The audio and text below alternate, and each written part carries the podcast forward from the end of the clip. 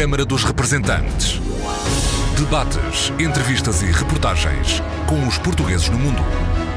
Câmara dos Representantes, com Paula Machado.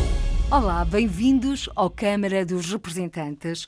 Hoje o nosso convidado vem de terras cariocas, aliás, foi lá que nasceu. Chama-se Igor Lopes, é mestre em comunicação social, especialista em mídia digital, mas não só. Tirou um mestrado em Portugal e as suas raízes estão no Minho. O pai, Joaquim Lopes, é de Vila Real e a mãe é Ana Maria Pereira Lopes, nascida em Armamar. Emigraram para o Rio de Janeiro e foi lá que nasceu hoje o nosso convidado. Nosso convidado que já deu créditos em várias áreas e neste momento está a preparar o seu terceiro livro e projetos de investigação não lhe faltam. Bem-vindo, Igor Lopes.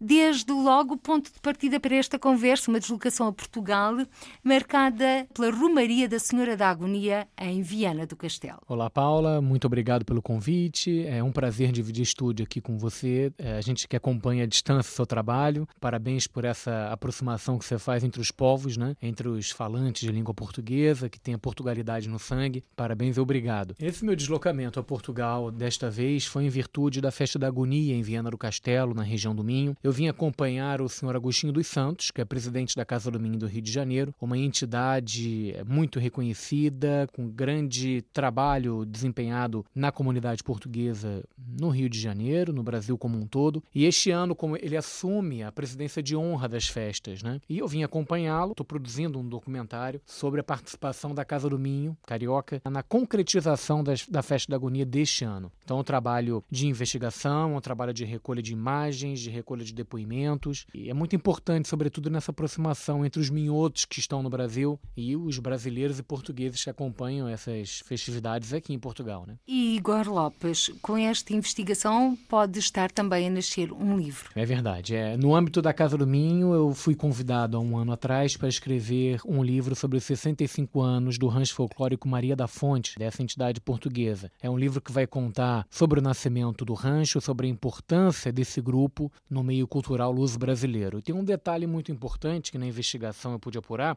O rancho Maria da Fonte, quando ele veio a Portugal nos anos 90, ele influenciou um folclore minhoto. É interessante isso, a forma como se toca concertina hoje no Minho e a forma como se dançam algumas cantigas tem muito a influência do que a Casa do Minho trouxe como tendência com os seus componentes. É por isso também que, a, que o Maria da Fonte é um grupo reconhecido pelo trabalho, é um grupo reconhecido pelo grande desempenho nos palcos, né? Em termos de, de folclore português. E depois, o que é que levaram do Minho para o Rio de Janeiro? Interessante, os trajes. Se de uma maneira a Casa do Minho trouxe a influência da forma de dançar e as concertinas, etc., para Portugal, o que o Maria da Fonte levou de, de, de, troca cultural com a região do Minho foram os verdadeiros trajes. A Casa do Minho, durante muito tempo, usava trajes representativos de folclore português, não do folclore do Minho. Então, essa troca foi muito importante para a diretoria da época perceber que era, era preciso apostar realmente nos detalhes do folclore minhoto. E isso hum, alavancou o sucesso do grupo. Né? Estas especificidades são fundamentais também para manter a Portugalidade viva em terras brasileiras. Com certeza que são, e eu diria até que são fundamentais. Eu acho que a Portugalidade se faz hoje de detalhes tudo que é muito amplo, que foi amplamente discutido no passado e até há poucos anos atrás, como a língua portuguesa que nos une, a culinária que nos une, isso é importante, mas a gente chegou no momento que a gente tem que avançar. E os detalhes culturais, os detalhes, a forma como os povos se comunicam, como os povos é, interagem, como eles trocam informações, isso é que precisa ser estudado, investigado, porque é isso que vai perpetuar no futuro. A gente tem uma nova geração de luso brasileiros, de luso descendentes. E essa geração precisa ser contaminada por essa portugalidade muito além da língua que eles falam. E sente que essa contaminação já está a chegar ou ainda temos que dar mais passos em frente? Já chegou, mas precisamos avançar em, em várias frentes aí. Hoje a gente vê muito mais os brasileiros vindo a Portugal por motivos óbvios, né? O Brasil enfrenta problemas em, em vários setores, como economia, mas muito mais segurança pública. Os brasileiros vêm para cá atrás de uma qualidade de vida maior. Por si só, a qualidade de vida maior em Portugal é um detalhe que precisa ser estudado. O que, que aqui é feito que condiciona e que faz essa qualidade de vida acontecer. Como Portugal e Brasil podem trabalhar numa frente única sobre esse tema? Os jovens já estão envolvidos. Eu, em Viana do Castelo, andei durante essas últimas madrugadas pelas ruas, conversando com jovens brasileiros que moram aqui, que a vida inteira dançaram folclore minhoto no Rio de Janeiro, mas nunca tinham vindo a Portugal. E eles me diziam, é, de forma muito caricata, já com sotaque: pá, isso aqui é qualidade de vida, pá. São duas da manhã, estamos a dançar folclore nas praças, ninguém mexe com ninguém, e aquela história toda. Então, é um movimento que já está acontecendo, mas tem muita gente que nunca veio a Portugal, que conhece Portugal pelas entidades portuguesas. Então, a gente tem um trabalho mais árduo aí no sentido de promover essa Portugalidade. Né? Aliás, e essa promoção de Portugal e das tradições portuguesas também muitas vezes não é bem transmitida.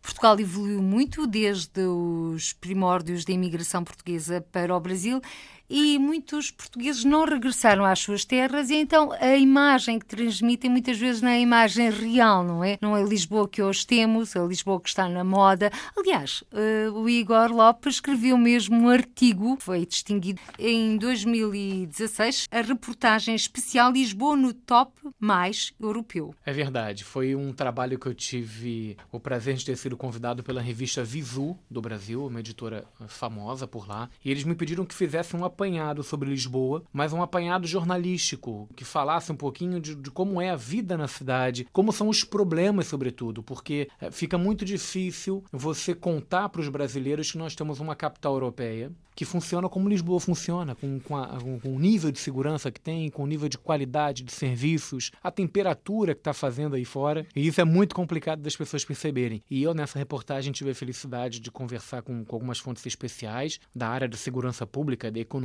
da, da área, conversar com muitos cidadãos que aqui vivem. E foi um trabalho que, que a gente pôde mostrar a Lisboa de um formato diferente. Comentei sobre a Torre de Belém, sobre o padrão, padrão de descobrimentos, mas também nós comentamos como a população na rua enxerga essa Lisboa que renasceu. Né? Esse trabalho foi feito em 2006, já passaram cerca de 12 anos. Não. Igor Lopes, que transformações é que sente hoje neste Portugal, nesta Lisboa? Eu sinto transformações aí profundas, sobretudo na área da tecnologia. Portugal hoje é um, um país high-tech, você tem acesso à internet sem fios em vários locais. Em 2006 era muito difícil você conseguir entrar num café e conseguir usar o Wi-Fi por exemplo. E isso parece que não, mas isso faz toda a diferença no, no polo turístico mundial. O turista hoje, ele quer viajar, mas quer estar ligado às redes, ele quer estar conectado à sua realidade. Ele quer que o vizinho, que o amigo, que o professor, que as pessoas que os acompanham nas redes sociais vejam o que ele está fazendo, onde está fazendo e como ele está fazendo. Então as mídias sociais são muito importantes nesse processo. Eu acho que Portugal soube trabalhar muito bem essa questão. Eu estive no Brasil há alguns meses, durante um evento chamado Portugal 300 360 na Cidade das Artes, no Rio de Janeiro. E eu estive com a diretora de comunicação do turismo de Portugal, eu não me recordo, infelizmente, o nome dela agora, peço desculpas, mas eu, eu tive uma conversa informal com ela por alguns minutos e ela me contava, Igor, grande parte do nosso sucesso de promoção turística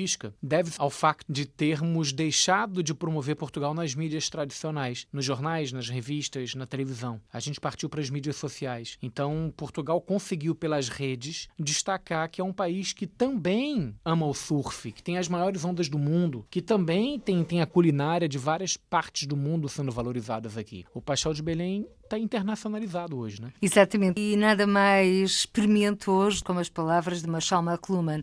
O mundo não passa de uma pequena aldeia. E o Igor sente isso na pele, até porque exerce é, a profissão de jornalista, entre outras. Mas a verdade é que também esta aproximação também cria algumas discrepâncias do que é a realidade. Ou não? Sim, nem tudo é perfeito. Também nem tudo é tão ruim que não possa ser mudado.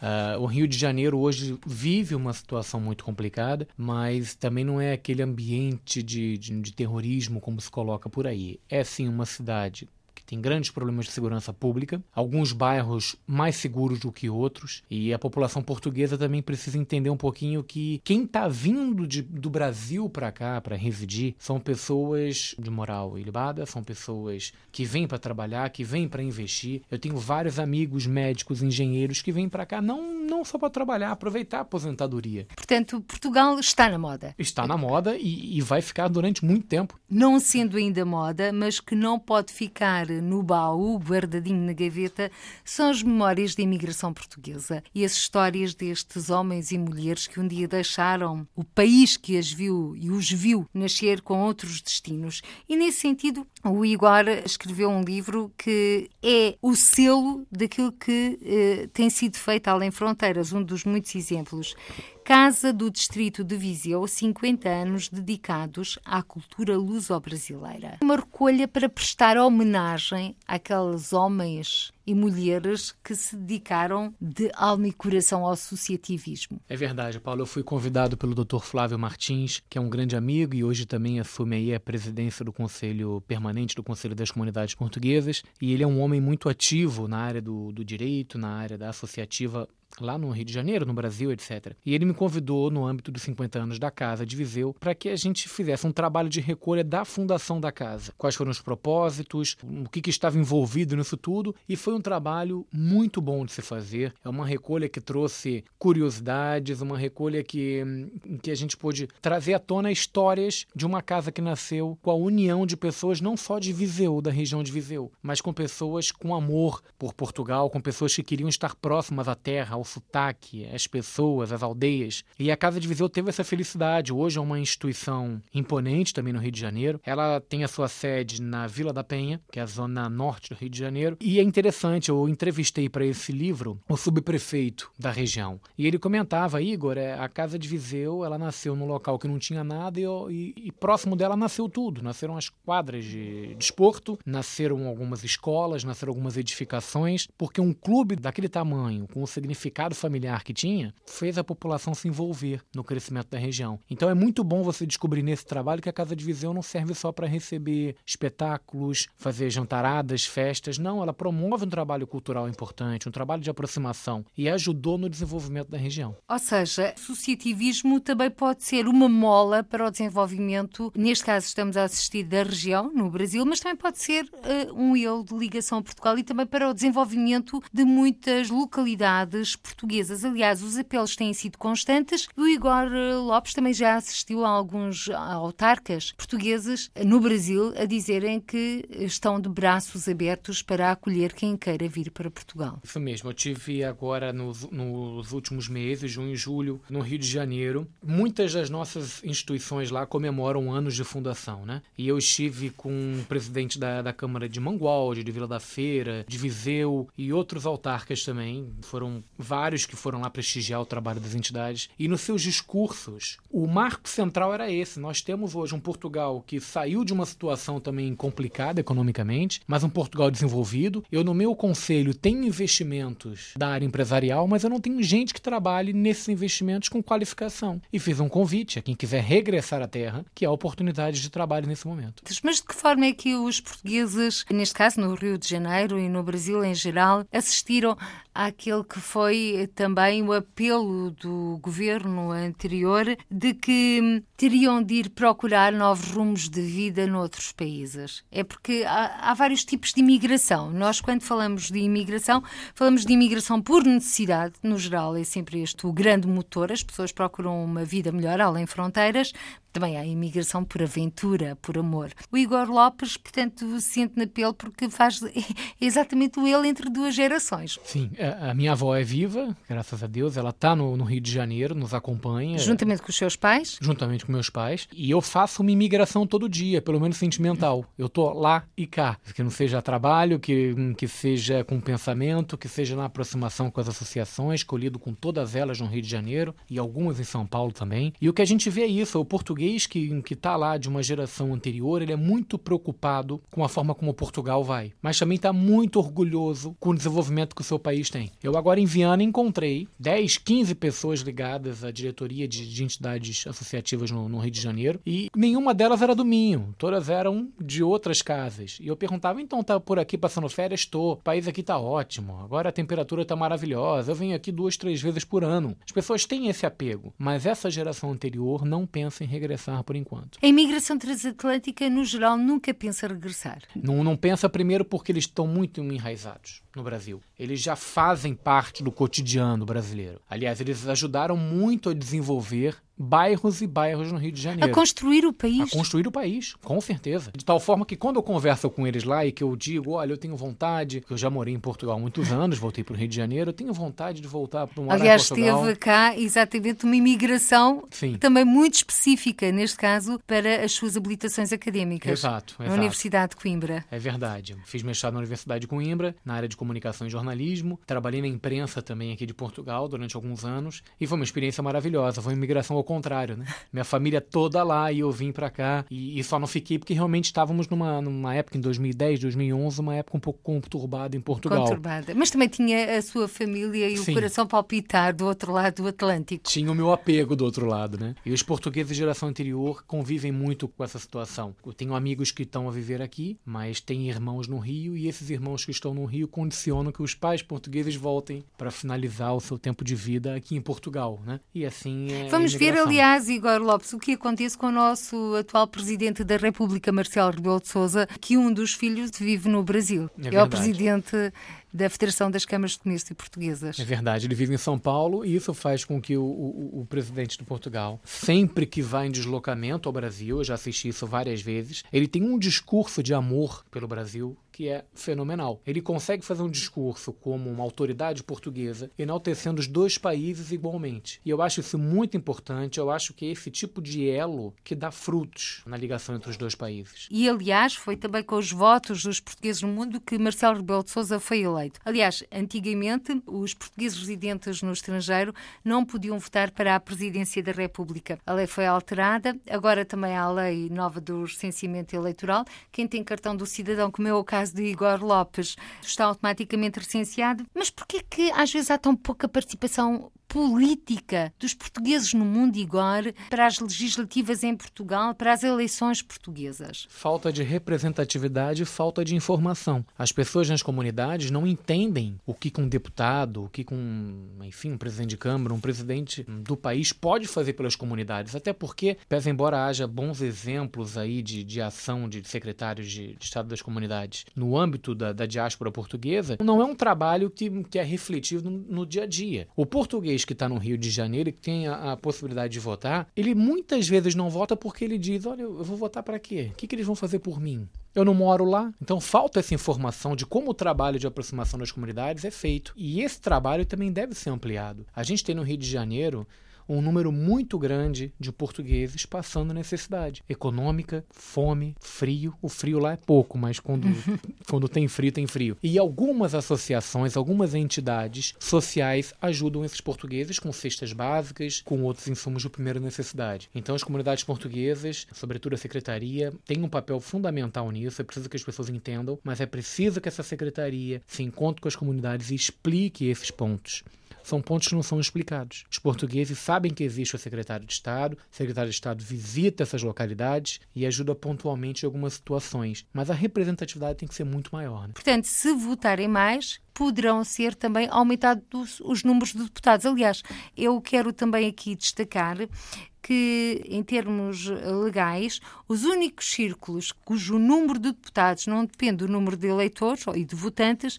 são exatamente os círculos da imigração. Portanto, aqui também há uma entre aspas, uma diferença em relação aos demais círculos eleitorais. É verdade, Paula. Eu conheço bem o trabalho de, desses deputados eleitos pelo Círculo da Europa e fora também, especialmente do Dr. Carlos Pasco. A gente no Rio de Janeiro conversa muito e eu vejo o apelo dele, sobretudo na proteção da comunidade luso-brasileira. O que, que eu quero dizer com proteção? Aqueles brasileiros filhos de portugueses ou netos que querem se associar à nacionalidade portuguesa. E isso foi uma luta durante anos, durante anos, durante anos, porque a questão não é só ter um passaporte. A questão é você se sentir português e participar ativamente do que Portugal hoje promove e oferece. E essa geração de agora que está procurando a nacionalidade é justamente para isso, para vir para Portugal, investir no país, trabalhar no país, ajudar no desenvolvimento do país. Agora vamos olhar um pouco o contrário. Roberto Leal, português, Porca da Mursa é candidato pelo Partido Trabalhista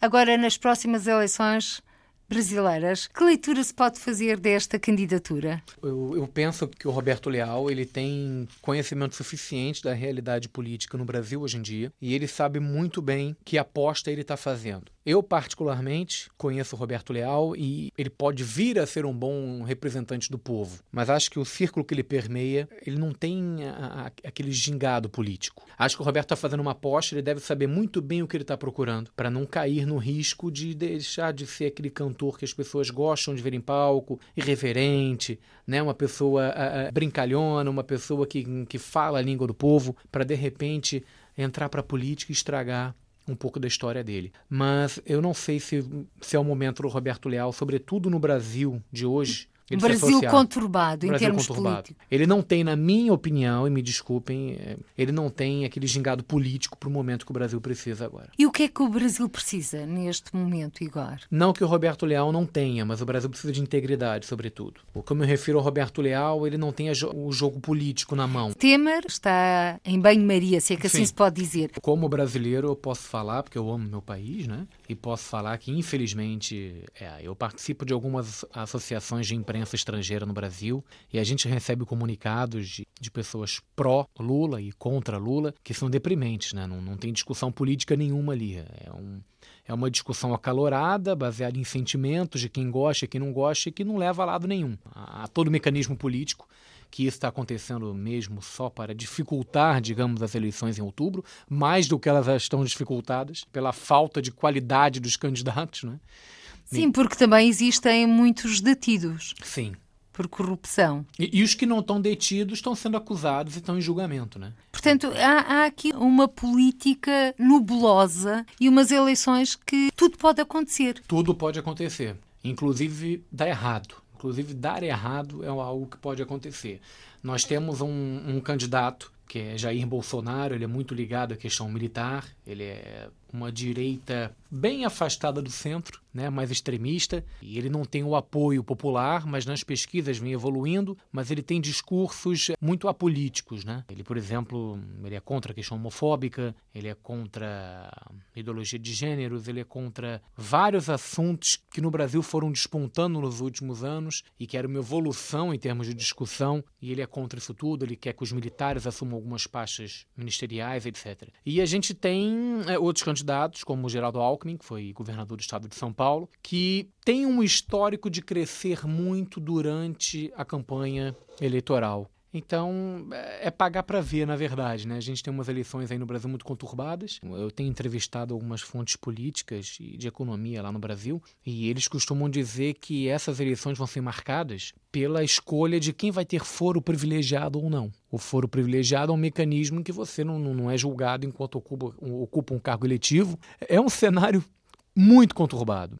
E ninguém lá está pelo menos do que eu tenho acompanhado de programa de governo dos principais candidatos, preocupado em resolver situações como segurança pública, economia e educação. A saúde, então, nem se fala, né, Paulo? E depois, a crescer, existe todo o problema de criminalidade que Sim. neste momento está a fechar as portas do Brasil ao turismo. Fecha, fecha. Eu estive com uma comitiva da Universidade de Coimbra uns meses atrás, durante uma feira universitária. E um dos diretores da universidade, eu fui encontrá-lo no, no, último andar de um hotel, de frente para a praia de Copacabana, um cenário maravilhoso. E eu perguntou, doutor, mas por que, que você não desce um pouquinho, pisa na areia? Não, não, eu não posso, porque a gente recebeu informação da, da Embaixada de Portugal que não é seguro andar no calçadão de Copacabana. E isso é real, eu vi o documento. Então, as pessoas ficam preocupadas. Quando você tem uma comunicação desse nível numa cidade turística como o Rio de Janeiro, que ela é a montra do Brasil para o mundo, fica muito complicado você reverter isso. Nós chamamos a Embratur lá, que é a Agência Brasileira de Turismo, né, fazendo um trabalho de chamar algumas, de, de conquistar novamente, reconquistar para o Rio empresas aéreas que tinham fugido, mas isso não adianta. Está servindo só para transportar brasileiro para a Europa, porque não vem ninguém visitar o Rio de Janeiro. As pessoas não andam seguras. Com exceção uh, quando foram os Jogos Olímpicos. E... País das Maravilhas, né? Agora Mas... eu pergunto, se funcionou na época das Olimpíadas, por que não funciona no dia a dia? Né? Era essa questão que eu lhe ia colocar, exatamente porque estamos a ser confrontados com confrontos nas favelas, por droga, portanto, tudo isto no fundo também é uma instabilidade que advém da própria instabilidade política e Sim. económica. Se quem está no topo da hierarquia tem nebulosas, também quem está mais abaixo baixo, sente que se calhar também pode passar um intervalo, entre aspas, da chuva, porque não chove assim tanto no Brasil. É verdade. Nós temos um governador, Sérgio Cabral, que está preso por corrupção, lavagem de dinheiro e outras coisas mais. Já soma mais de 100 anos de pena e tem ainda alguns processos em que ele vai ser julgado. Nós temos o nosso ex-prefeito, Eduardo Paes, concorrendo ao governador. Ele até agora não foi condenado a nada, mas é, é réu em alguns processos. Então fica muito difícil você mudar o cenário no estado e na cidade do Rio de Janeiro. Eu acho que nós temos aí algumas gerações ainda condenadas a viver com um Rio de Janeiro que deixou de ser maravilhoso para um Rio de Janeiro de superação. As pessoas no Rio hoje, as pessoas de bem que trabalham, que ganham seu dinheiro, elas saem de casa de manhã, vão para o trabalho e vêm para casa. A questão da mesmo no entretenimento ficou à margem. Primeiro que é muito caro e as pessoas não estão ganhando tanto para isso, para poderem gastar em entretenimento. E segundo que você não tem segurança para ir e para voltar. É um cenário bem complicado e, e, eu não sei se tem mudança justamente por esse cenário político que eu fiz essa leitura para você agora. Nós temos um prefeito, Marcelo Crivella, que ninguém sabe onde aquele homem anda. É um prefeito invisível. Ele não dá as caras em evento nenhum, ele não dá as caras em política, em programas, em programa político nenhum. Olhando também para o país vizinho, porque o Igor Lopes é mestre em comunicação e jornalismo pela Universidade de Coimbra e também graduado em comunicação social com habilitação em jornalismo pelas Faculdades Integradas. Hélio Alonso, Rio de Janeiro, comendador de mérito cívico e cultural pela Sociedade Brasileira de Heráldica e humanística, entre outros diplomas que lhe valem depois contactos privilegiados com os seus pares. E neste caso vamos olhar um pouco a Venezuela, que faz fronteira com o Brasil, mais concretamente em Roraima, e são milhares de venezuelanos que estão a atravessar a fronteira, a ficar deste lado, portanto, do lado do, do Brasil, um Brasil que já está em colapso e que corre ainda maiores riscos agora. É verdade. A gente tem essa situação que nos preocupa no sentido humanitário. A Venezuela, com os trabalhos que você tem apresentado, não precisa aqui fazer leitura nenhuma do país, é, é, é infelizmente passa por problemas constrangedores para a população, humanitários, direitos humanos, etc. E as pessoas, é, elas dizem para a gente lá no Brasil que ela, eu não tenho mais o que fazer. Eu deixei tudo meu na Venezuela e atravessar a fronteira para mim está sendo esperança. Mesmo mesmo que nos primeiros meses de travessia, pós-travessia,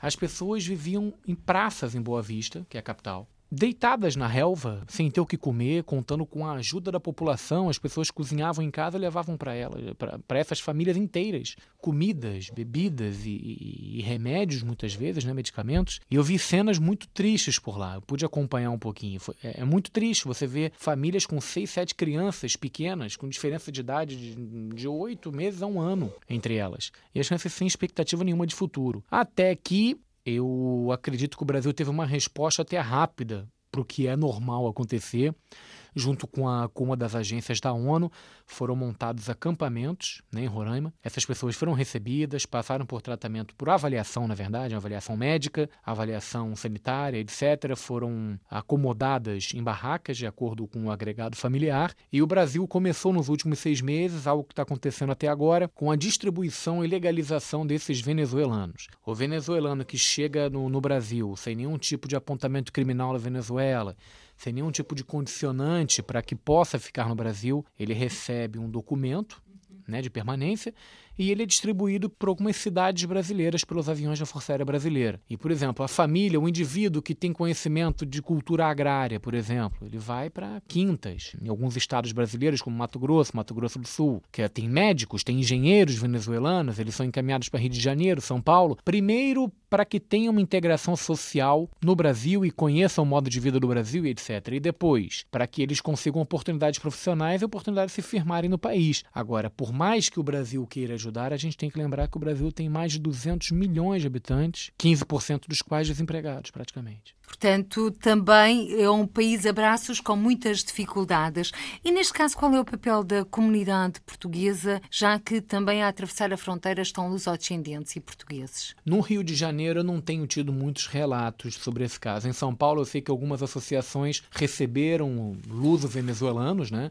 E acolheram, e, e muitos deles fizeram por ali a ponte até Portugal, porque não tinham condições de ir sozinhos e voltaram para cá, para sua terra. Mas é um trabalho que está sendo acompanhado de perto pela hum, comunidade, Conselho das Comunidades Conselho das Comunidades Portuguesas. portuguesas. E isso vai gerar frutos, mas mais para frente. Até agora o número ainda é reduzido de pessoas que estão chegando até Rio e São Paulo pedindo essa ajuda né, de forma tão efetiva. Os que eu conheço que chegaram a pedir foram encaminhados para Portugal, via ajuda da embaixada, do consulado, etc.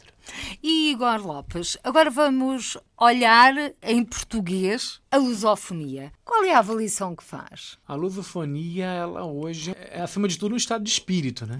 Pensar, viver, motivar as pessoas em língua portuguesa é uma dádiva pra gente, né? Somos a única língua que, que tem a saudade aí no dicionário. E se você for ver a tradução dessa palavra em outras línguas, aí você tem que usar pelo menos três, quatro para conseguir chegar a esse cerne. Agora, é uma língua que durante os anos, o trabalho em torno da sua promoção eu avalio como, tem, como bem melhor do que, do que no passado. A gente vê o trabalho aí da, dos deputados eleitos fora do círculo da Europa e, e também dos portugueses em promover a língua portuguesa em promover, sobretudo, a cultura inerente à língua portuguesa. Né?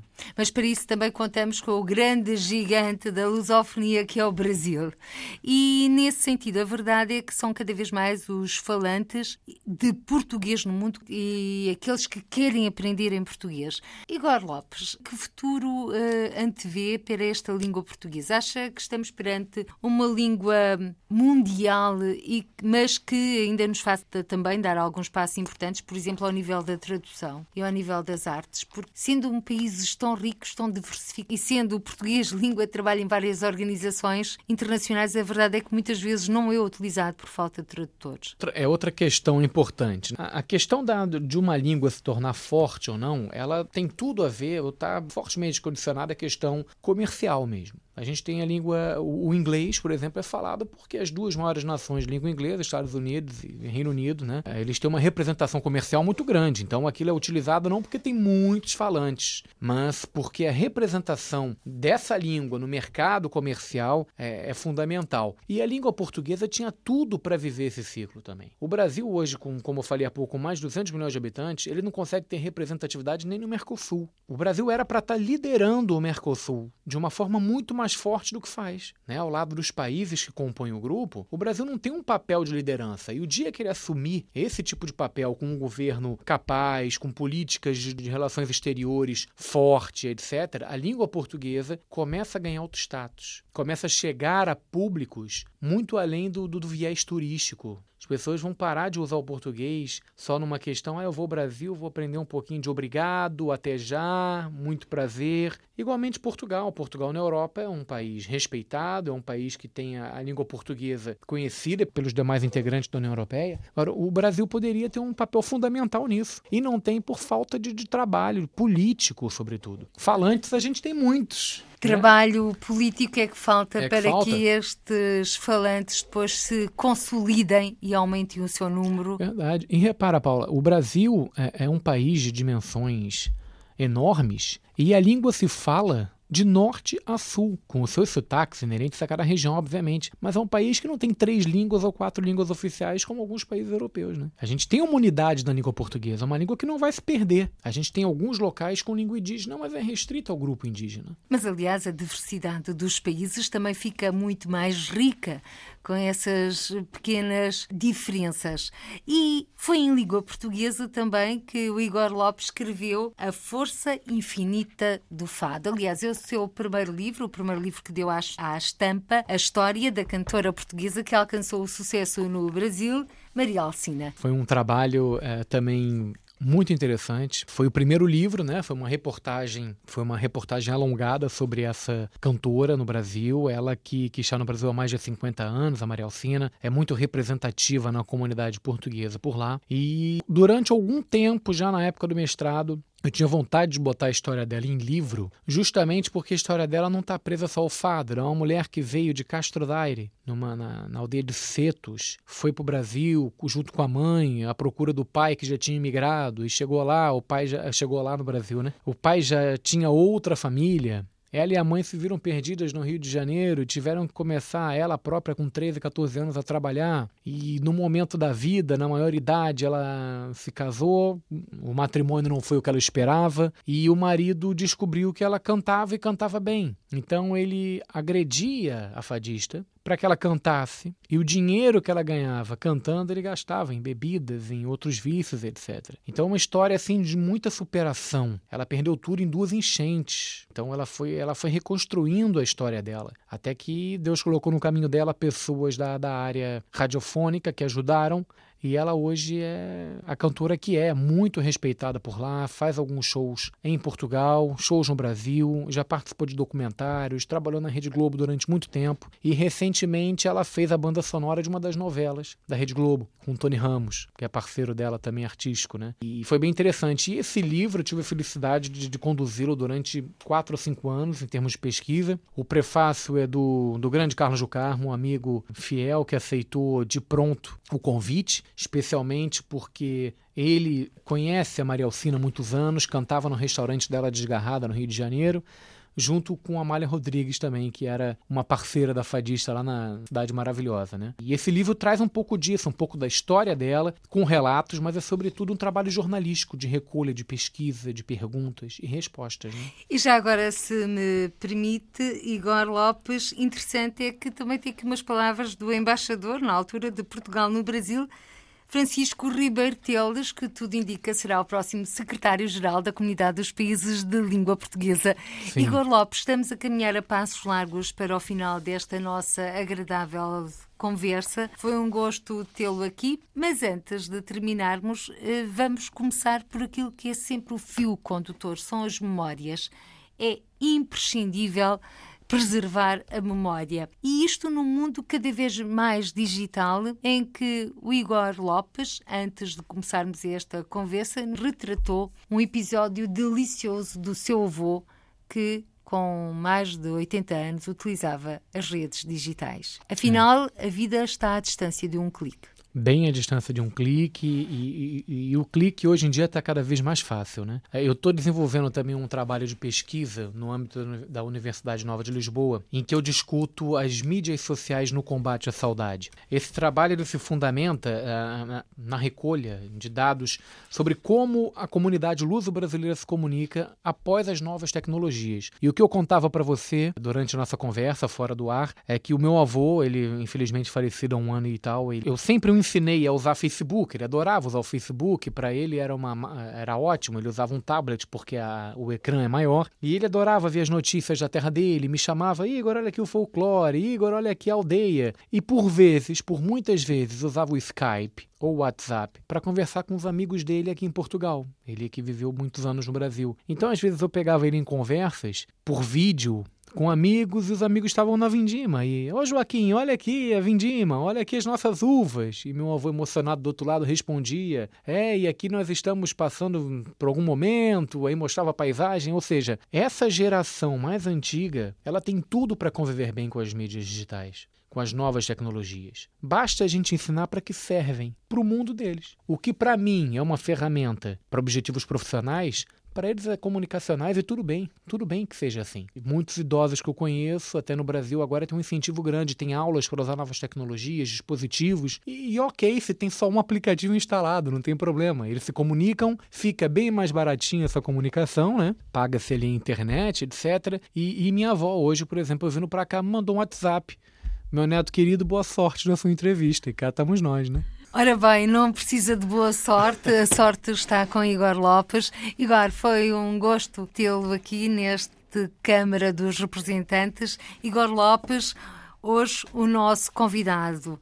Ele que nasceu no Rio de Janeiro, o pai Joaquim Lopes, natural de Constantin, Vila Real, a mãe Ana Maria Lopes, que nasceu em Armamar. Homens e mulheres que hoje vivem além fronteiras. O Igor já faz parte da segunda geração, é um luso-descendente com dupla nacionalidade. Igor Lopes vai votar. Sim, pretendo que sim. Quer nas eleições do Brasil, quer em Portugal. Sim, nas duas. É importante a gente exercer esse direito, esse dever, até para que a gente depois possa confrontar as pessoas que mereceram a nossa confiança, né? E agora, Igor Lopes, na reta final desta nossa conversa, agora sim as despedidas, que mensagem deixa para todos aqueles que o estão a escutar? Primeiro, a mensagem é para o público é, entre Brasil e Portugal, que se unam, que acreditem nessa união de povos, que acreditem que Além das fronteiras terrestres, nós temos ligações sentimentais que nunca vão terminar e que é importante que as associações, que as entidades governamentais ou não, entendam que o povo luso brasileiro, o povo luso descendente é um só. Eles caminham para a mesma frente, apesar de viverem talvez em terras distantes. É preciso respeitar, entender isso, evoluir nas discussões e no apoio a essas comunidades. Queria também agradecer aos nomes ligados a essas ações, que muitos aí participam efetivamente da, da ligação luso-brasileira. Agradecer o trabalho, agradecer você também, Paulo. Eu acompanho seu trabalho, é fundamental as entrevistas que você faz aqui a forma como você expõe as problemáticas, as opiniões e continue. A gente é dali de jornalística, a gente sabe que conversando é que a gente chega lá. Queria compartilhar aqui meu, uh, meu perfil no Facebook, que é Igor Lopes. É importante também lá a gente divulga um pouco do que é feito nessa questão luso-brasileira. E meu e-mail para contato, Igor Pereira Lopes, tudo junto, arroba gmail.com. Igor Pereira Lopes, arroba gmail.com. Fique à vontade para contactar, para enviarem ideias, notícias. Muito obrigado pelo espaço, Paula. Muito obrigada a nós, Igor Lopes. Até um dia destes, aqui de novo na RDP Internacional, ou quiçá no mundo. Com prazer. Por hoje ficamos por aqui. Até ao próximo encontro. Seja feliz. Câmara dos Representantes. Debates, entrevistas e reportagens com os portugueses no mundo. Câmara dos Representantes, com Paula Machado.